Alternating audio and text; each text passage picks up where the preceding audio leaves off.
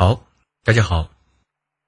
我们从这堂课开始，就开始沿着我们上堂课给大家说的讲《周易》的计划，循序渐进的慢慢给大家做分解。那么我们这第一篇呢，还是我们来看一下《周易》这部神奇的奇书。这个《周易》啊，它是一座神秘的殿堂，想必大家都认同这句话。它应该是作为我国最古老、最著名的典籍之一。它的流传已经有近几千年的历史，是所有经典的源头，是所有经典的首头祖师。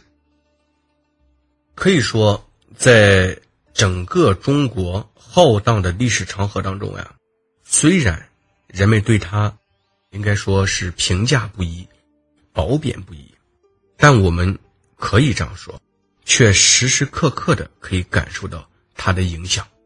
如果你研究中国的历史和中国的哲学，中国文化高深层次的这种思维模式、伦理观念、这种价值系统、这种审美意识，包括这种哲学思想要素。都是从这里找到了自己的根儿，而且我们再看，就是民间的这种文化，包括很多的风俗习惯呀、日常言行呀，包括这种生活准则呀，甚至有一些阴阳灾异呀、天文历算呀，包括占星相术呀、风水推背啦，也可以找到它的根源。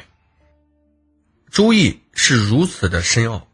如此的这种古色，又是被很多人认为是那么的神秘和莫测，以至于到包括二十一世纪，包括到今天，它却依然散发着诱人的光彩。为什么？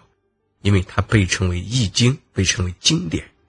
经是讲亘古不变规律的，它又是群经之祖、大道之源。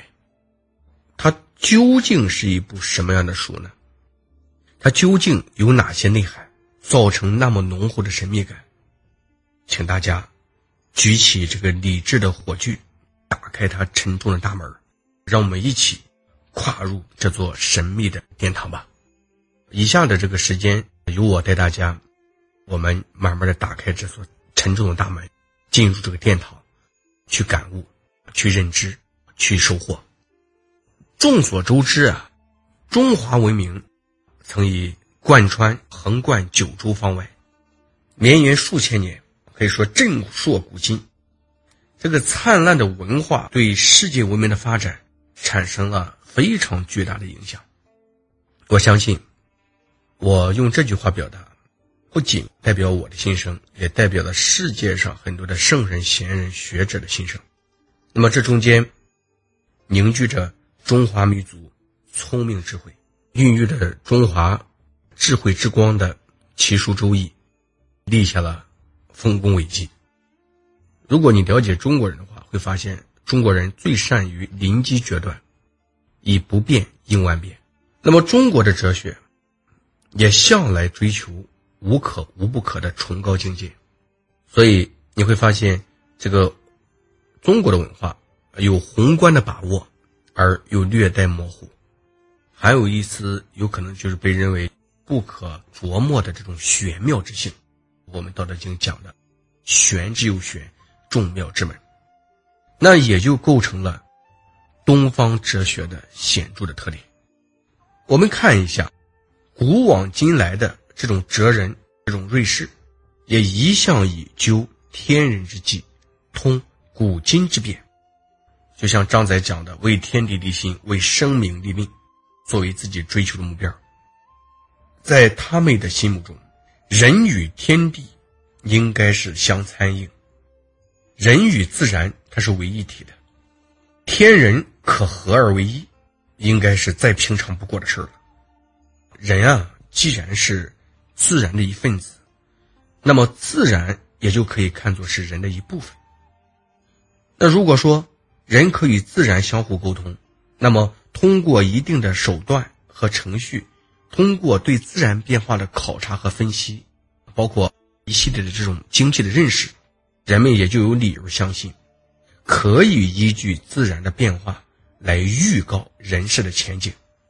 周易》这一书，正是这一文化倾向的最佳的注释。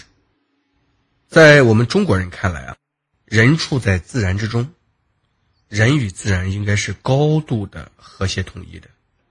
这既包含着自然的人化，也包含着人的自然化。那么这种思想观念，在《周易》中有充分的体现。同时，《周易》这一书当中，又蕴含着丰富的朴素的这个唯物主义和辩证法的思想。他特别的追求是主客观的统一，他特别的追求完美的人格和高境界的这种精神、这种修养的这种观念。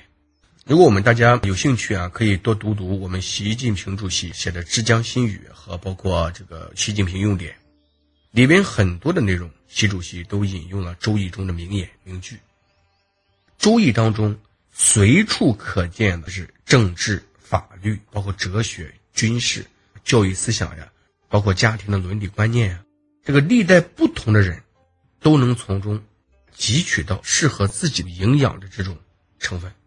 周易当中所表现出来的，就是个人与社会的密切联系，人与自然环境的融合，人与自然的互动意识，也为啊充分发挥人的主观能动性提供了广阔的天地。也正因为如此，人们才可以通过一定的观察和认识，去正确的把握时机，去发挥自己的主观能动性，力争啊。在变动不居的宇宙大环境当中，去逢凶化吉，去趋吉避凶。这也许也是在《周易》战事当中所藏的积极主动的精神所在。我认为啊，这是一个非常重要的一个概念。《周易》当中存在的阴阳变化、刚柔协和的这种思想，与许多实际的学问。也可以相互的贯通，而且往往还具有认识论和方法论上的指导意义，这就是它长期受到人们重视的原因之一。我们大家想想，是不是正是因为它有了如此丰富的这种内涵，所以包括早在春秋的战国时代，《周易》已经被人们看作是一个非常重要的典籍，包括在长期的以后的社会当中。它一直被视为圣人之书，尊奉为神圣的经典。咱客观的实事求是的说，《周易》这部书对中国文化的各个层次、各个要素的影响深远程度，在世界的历史上是绝无仅有的。人们通过对《周易》的研究，汲取了许多有价值的因素，也逐渐形成了一门专门的学问——易学。一年又复一年，一日又复一日，一代又复了一代，所以包括易学的研究啊，经历了不同的阶段，也繁衍出了很多的我们的流派。《周易》一书呢，也得到了长期的流传而久盛不衰。我们再看啊，就是包括我们的民间，《周易》的流传也是如火如荼的。有句话，《周易》中讲：“仁者见之谓之仁，智者见之谓之智。百姓日用而不知，就是老百姓天天在用它来指导我们的生活处事，规范我们的言行准则，成为我们观察和分析问题的指南。”你看，包括我们经常讲的“这个积善之家必有余庆，积不善之家必有余殃”，这都是出处于《周易》。想必老百姓都懂这句话的意思：多做善事，多行好事，才能够让我们的家庭和乐有福德。包括在民间，就规范着我们言行的准则，成为就是我们人们观察和分析问题的指南。那么长期以来，中国的知识界和文化人，往往以《周易》所体现出来的世界观去认识和解释这个周流多变的异彩纷呈的世界。要是如果观察的话，发现啊，老百姓更多是从易用的角度啊，用之来补遗断惑，寻求行动式的引导。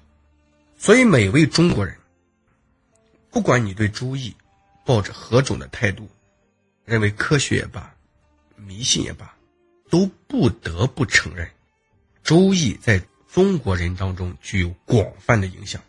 这样一种大规模的文化现象，难道还不值得我们加以推究深思吗？几千年来一直经久不衰。就诸位，这个时间可以证明一切，所以这是真的是值得我们去追究和深思的。直到我们今天，《周易》应该说在我们的生活当中依然占据着非常重要的地位。有人称它为生命的学问、宇宙的真理、文化的智慧、价值的源泉。这四句话应该说对《易经》的表示，我认为还是非常的客观的。有人也暂其称为叫宇宙的代数学，宇宙的大套子，可以装进一切能装之事，也被称为科学皇冠上的明珠。有的人说它是预测的科学，是决策的科学，是领袖的哲学。我认为这句话评价也非常到位。查阅了很多的典籍，就是应该说从一九八四年，在武汉召开过全国第一次的就周易学术会议啊，应该说。在八四年的时候，就是这股热潮就非常热。应该说，这么长时间，从我们周文王开始伏羲画卦，一直到现在，可以从不同的侧面，至少反映出来，《周易》的确具有强大的生命力。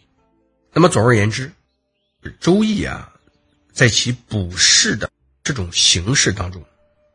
应该说蕴含着非常丰富而深刻的这个思想，在他晦涩的言辞当中，却是闪耀着智慧的光芒。